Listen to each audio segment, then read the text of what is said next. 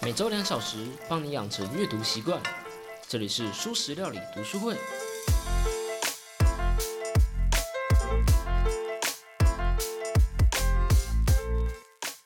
Hello Hello，大家好，我是主持人小 P。前一阵子啊，我抛出了一个问题来跟大家讨论，那就是为什么冲动性犯罪比预谋性犯罪还容易被人原谅？我想最大的原因就是人们觉得那个当下，那个人已经不是他自己了，他是下意识这么做的。哎，等等，下意识是什么？这个我们常常在用的词到底是什么意思？这周我们继续来讲解《行为》这本书。上周我们说完，在行为发生的前一秒，你大脑中会发生一连串复杂的神经讯号，而这周呢？我们稍微往回推一点，看看数秒到数分钟前发生了什么。你为什么要按他喇叭呢？啊，因为他开太慢了。这就是数秒到数分钟前发生的事情。我们日常生活中大部分说的原因，都是几秒钟前的事情。毕竟不是每一件事情我们都会把它往回推嘛。像是，诶，可能我今天早上没有喝咖啡，所以精神不好、心情不好才按他喇叭。或者是呃，我小时候看我爸都这么做啊，所以我才按他喇叭。在那个当下，外部的讯息会充斥着我们的大脑，导致我们做出反应。有些时候，你甚至不知道你为什么这么做，你下意识就做了。不过，在我们谈谈下意识之前，先让我们聊聊另外一个东西——动物行为学。作者萨波斯基除了是神经学家以外，也是动物行为学家。而且很明显的，作者支持动物行为学，但并不完全支持行为主义。呃，你说动物行为学和行为主义有哪里不同？嗯，要解释有点困难。不过这么说吧，动物行为学研究每种不同动物会因为什么而做什么，而行为主义比较专注于制约反应，想要去证明可以让所有动物都因为什么而做什么。动物行为学会注意到。哦，在猫后面放一根小黄瓜，它会吓到跳起来。他们喜欢各种不同动物的多样性，而行为主义想要去证明，我可以让所有动物都因为后面放了一根小黄瓜而吓到跳起来，认为行为在所有物种间是一致的。这样形容可能有点偏颇，不过你只要知道作者倾向动物行为学，而我们将会用这一个来解释后面的事情。动物行为的学的框架就是动物行为的多样性，认为每个动物、每种物种都会为了特定的目的而演化出反映特定刺激的特定模式。简单来说，就是研究习性。动物包括人类，无时无刻都在接收各种来自外界的资讯，听觉、视觉、触觉、嗅觉，哪怕是味觉，都会影响你本人，影响你的行为。最直接受影响的是你的情绪，也就是边缘系统。老鼠的大脑中有一块脑区，称作嗅脑。这个脑区的功能专门接收嗅觉的资讯。听起来是个非常简单的脑区吧？就是专门处理嗅觉资讯的。不过，当科学家手贱的去破坏这个脑区之后，却使得老鼠有社会互动方面的异常，就像是老鼠无法控制情绪一样。不过，这听起来很像是边缘系统的功能呢。那到底嗅脑是嗅觉处理器还是边缘系统？答案是都是。因为对老鼠来说，情绪就差不多等于嗅觉。所有会使老鼠有情绪反应的刺激，都是嗅觉的刺激。人类并不是嗅觉动物，所以人类没有那么大的嗅脑。人类更仰赖视觉。不过，人类也不是靠视网膜来控制情绪的。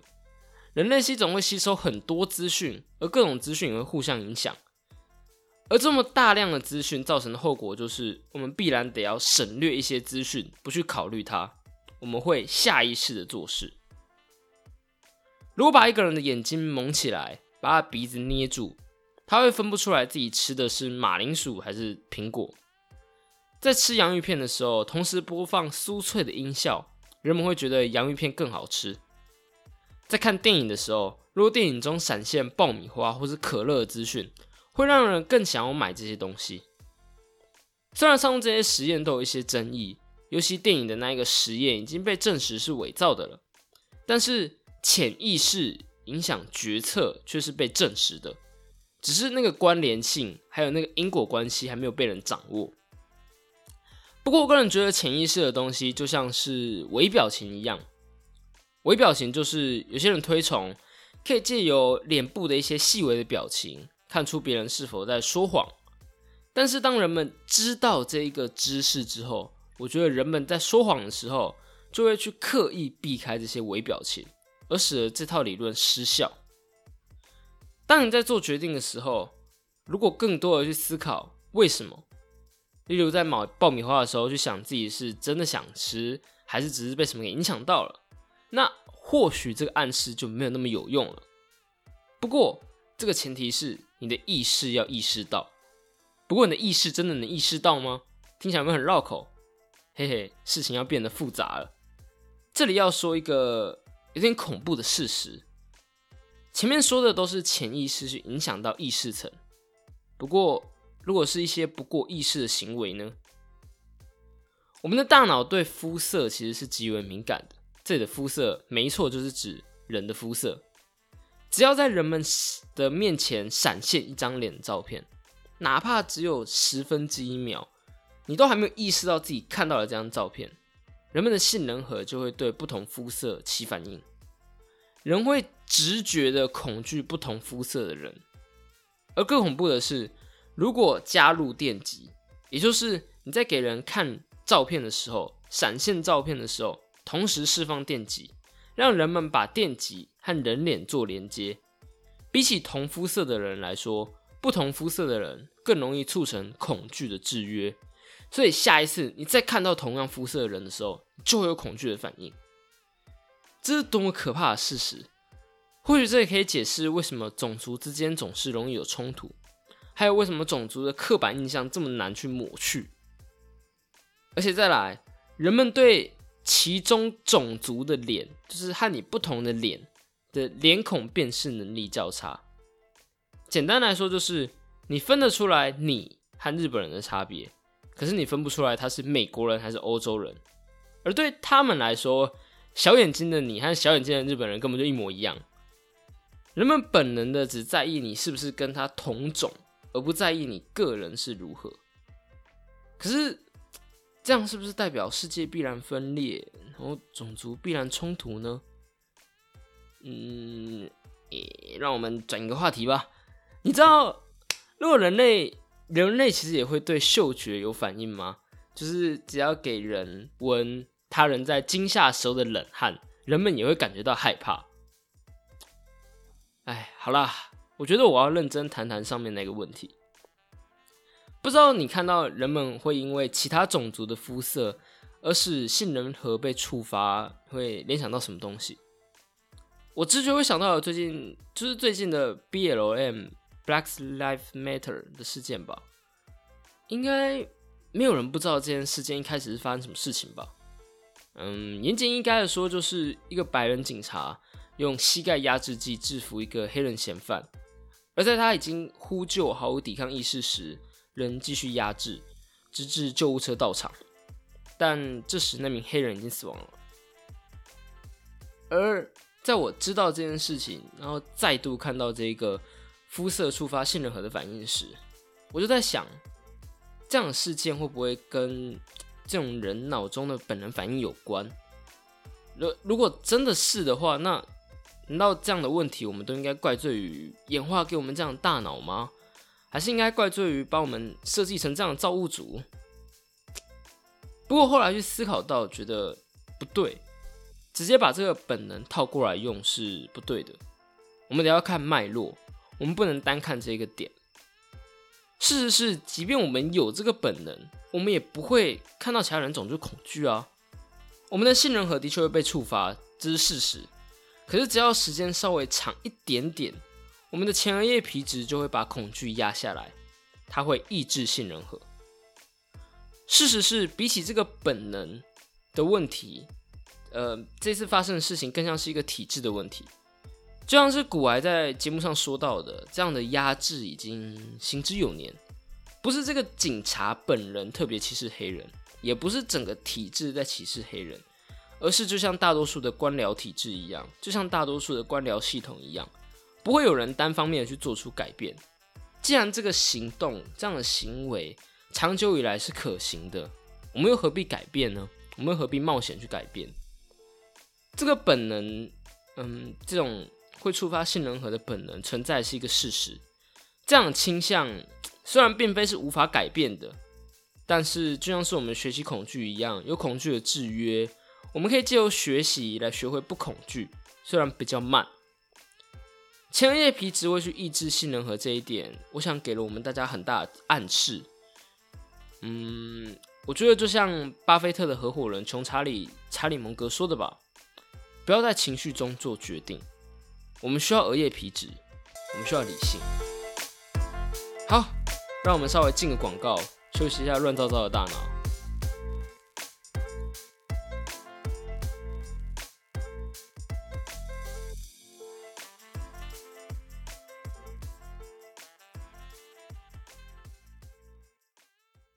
欢迎来到书食料理读书会，在这里。会有小 P 我一段时间选出一本书，用几周的时间，一章节一章节的导读。在这里，我们不追求快，而是用慢慢的步调把书好好的吸收。在这里，希望你每周可以用两个小时的时间跟我一起把书读完。两个小时的意思是用一个小时的时间自己阅读，而三十分钟听听我的心得，最后三十分钟到 IG 跟我们做讨论。我们不是懒人包，我们不是帮你重点整理，而是只作为读书会的一员，跟你分享我的想法。如果你喜欢这样的节目的话，别忘了用你收听的平台订阅、按赞、打星、分享你的想法。如果想跟我们做讨论的话，可以到 IG 搜寻“素食料理 ”，Thing of Fresh Book，就可以找到我们喽。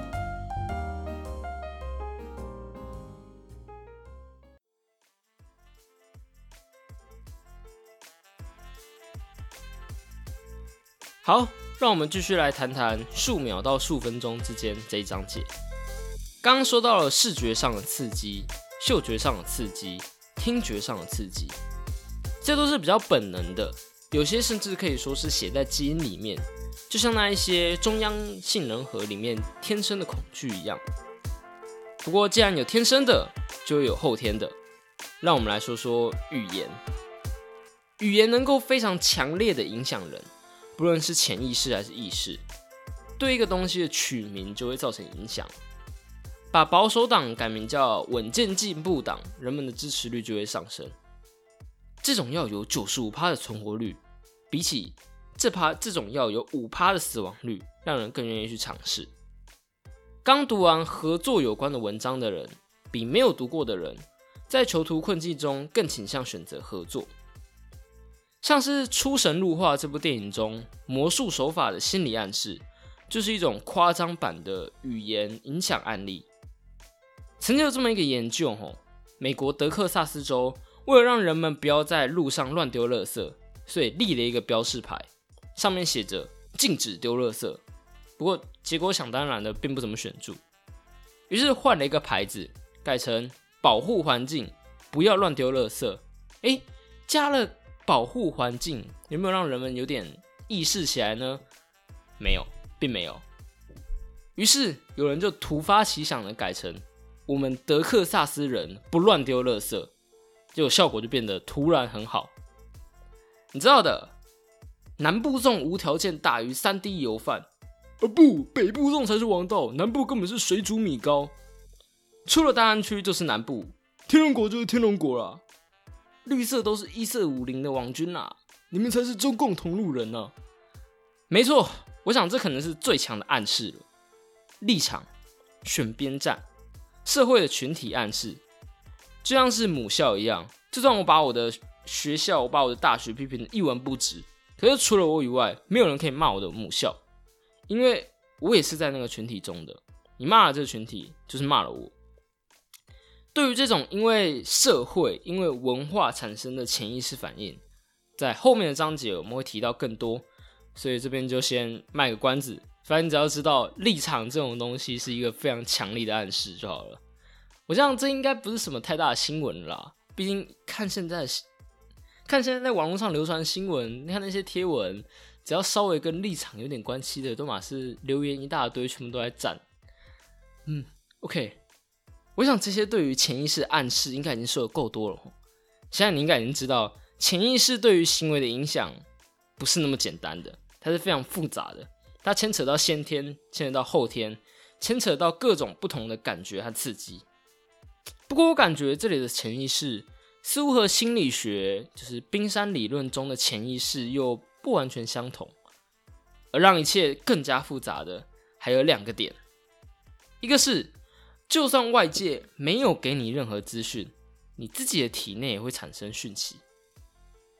有个理论叫做“詹朗二世情绪论”。嗯，这个理论可以说还没有被完全证实。当你看到狮子的时候，你会怎么做？你会心跳加速，你的肾上腺素会开始分泌，你会开启战逃反应，你感觉到恐惧的情绪。不过，你以为是你感觉到了情绪，所以心跳加速，直觉上我们这么认为的嘛？看到狮子，感觉恐惧，心跳加速。不过这个理论说的刚好相反，其实你是这样子的：你看到狮子，心跳加速，然后开始分泌肾上激素，接着你的身体意识到，应该说你的大脑意识到，哇，我心跳跳的这么快，我一定是恐惧了，所以就有恐惧的情绪。你是根据身体的反应来决定情绪的，而不是情绪来决定身体的反应。用我们之前讲到的三层脑理论来解释的话，就是我们本来以为是边缘系统去影响了身体，影响了自动控制层，而实际上反而是边缘系统感觉到你自动控制层产生了变化，然后再产生情绪。这是一个很有争议的理论啊。支持的理由像是，如果你强迫别人微笑的话，那么那个人真的会感觉稍微开心一点。可是反对的理由又像是。同样是心跳加速啊，你有可能是害羞啊，有可能是恐惧，有可能是紧张，知道怎么区分？你的大脑、你的身体怎么知道这些差别？不过，我想这个理论即使有争议，嗯，应该说，我觉得支持的理由和反对的理由都很合理。而我也觉得应该是更复杂的一种感觉，就像三层鸟理论一样，我们说到的，你的触觉就是。你碰到冰冷的杯子的时候，你会感觉面前的人更加冷漠。这个是你大脑去自动控制层接收到的讯息，传到你的前额叶皮质，传到你的第三层。所以或许也会有你的第二层影响的第一层，同时你的第一层也会影响你的第二层这样的情况发生。不过不论如何啦，至少内在的感觉会影响情绪这一点。可以说是，嗯，可信性蛮高的，所以就先记住这一点。不过再来，还有另外第二个复杂的点，就是这么多潜意识造成影响的元素，不论是视觉啊、听觉啊、嗅觉啊，一些有的没的，大脑里面的东西啊，你身体里面的东西啊，说到底，你的大脑到底会听哪一个呢？到底哪一个刺激会占最大宗？哪一个敏感？就听哪一个，而大脑却可以去改变对于每一种感觉的敏感度。举例来说好了，狗在警戒的时候会竖起耳朵，而竖起耳朵会接收更多让狗警戒的讯息。我们看到恐怖的东西的时候，我们杏仁核会触发，而杏仁核的触发会使得我们对于让我们恐惧的东西更加敏感。我们刚刚不是讲到吗？手拿冷饮的时候，你会感觉面前的人比较冷漠。我觉得也许是这样子，冷饮会让你感觉到冷，冷会让你感觉到冷漠，冷漠提高了你对冷漠的敏感度，所以面前的那一个人，他的某些行为就真的变成了敏感，就真的造成了你觉得他冷漠，简直就像是自证预言一样，你知道吗？好。讲了这么多，我想最后来做个整理吧。这章节到底说了什么？我们前面两集说到了一秒之前，大脑中会有很多的神经元作用，这些作用导致了当下的行为，而是什么导致了这些神经元的动作呢？是各种来自外在的讯息还有刺激。而除了那一些显而易见、我们比较不用解释的一些你自己也能意识到的刺激以外，更多的是不容易察觉的，是那一些潜意识的刺激。这些刺激会使人的情绪产生变化，在无意识的情况下影响着你。听觉、视觉、嗅觉，任何感觉都会有这样的情况。就像是老鼠是借由嗅觉来认识世界一样，人类是以视觉为主，但也不是全部都是视觉。而其中我们提到最恐怖的例子，就是当引起杏仁核的注意后，杏仁核会回头加强你对恐惧的敏感。这个时候，再加上我们前面说到的肤色会触发杏仁核，就是意外最容易发生的时候。不过也不用总是这么悲观。因为就算杏仁核本能上会被触发，人类还是有前额叶皮质这东西存在。前额叶皮质也许会迟到，但它从不缺席。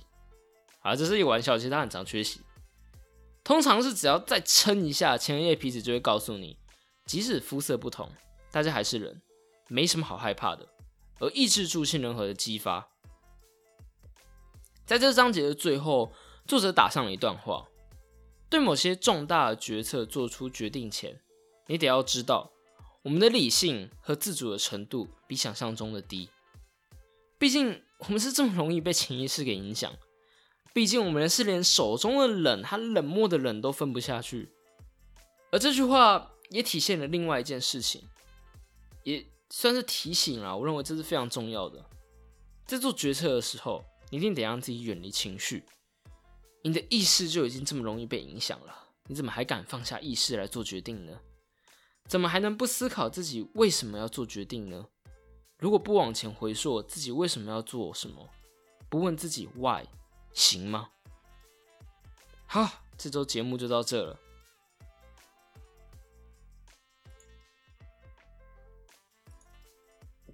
最后，我想要说一点，就是我们上一集玩的那个游戏嘛。呃，如果你不记得的话，我就稍微再讲一下游戏规则好了。游戏规则是这样子的：我在脑中会想一个数字的规律，然后每一个人可以用五次的机会去提出三个数字，然后会告诉你这是符不符合规律的。例如，假设我的规律是每一个数字加二，嗯，这规律好像不太好，我们这样子好了。我们的规律是数字都要是偶数的，就是这是规则。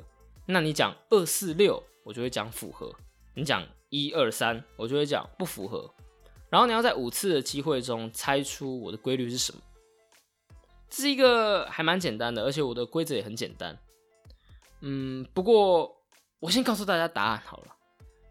呃，我的答案其实是每一个数字都要比上个数字还要再小一点，就这样子。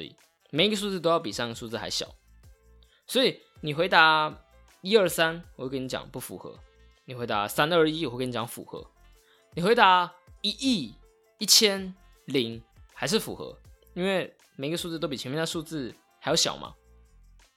其实这游戏本来设定是这样子的，本来的设定是每一个数字都会比前面那个数字还要大，而当这样子的时候，就会有很多人陷入思维误区。一第一开始，人们可能会问：嗯，二四六符合吗？我跟你讲，符合。然后他会讲：哦，二四六符合，所以可能是加二的规律喽。那我再问问看，嗯，四六八这样符合吗？符合，他就觉得哦，所以这个规律是每个数字都要比前面数字还要加二。可是这样就错了，因为人们只会去不断的，应该说不是人们都会啦，而是说人们倾向会去找。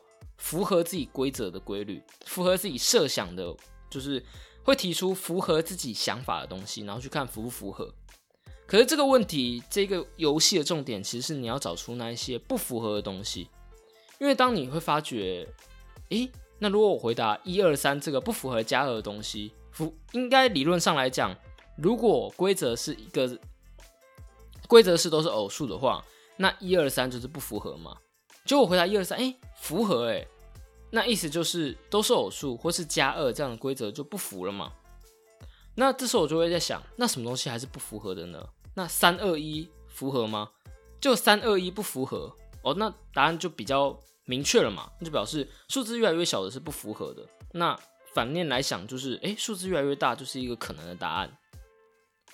所以这个其实就是一个思维误区的一个游戏，它会让人们去，嗯，我想要借由这个，我本来是想借由这游戏来跟大家讲，就是，嗯，人们常会在其实没有那么多规律的地方中找规律，像其实答案非常简单，就是每个数字都比前面的数字还要小而已，但是会变出很多的规律，像是呃，这数字先减二再减一，或者是嗯，先减。每个数字都减一，或者是每个数字都减五这样子。然后另外一点就是，人们在问你就是那个数字符不符合的时候，会找更多符合他们呃心中答案的规则出来。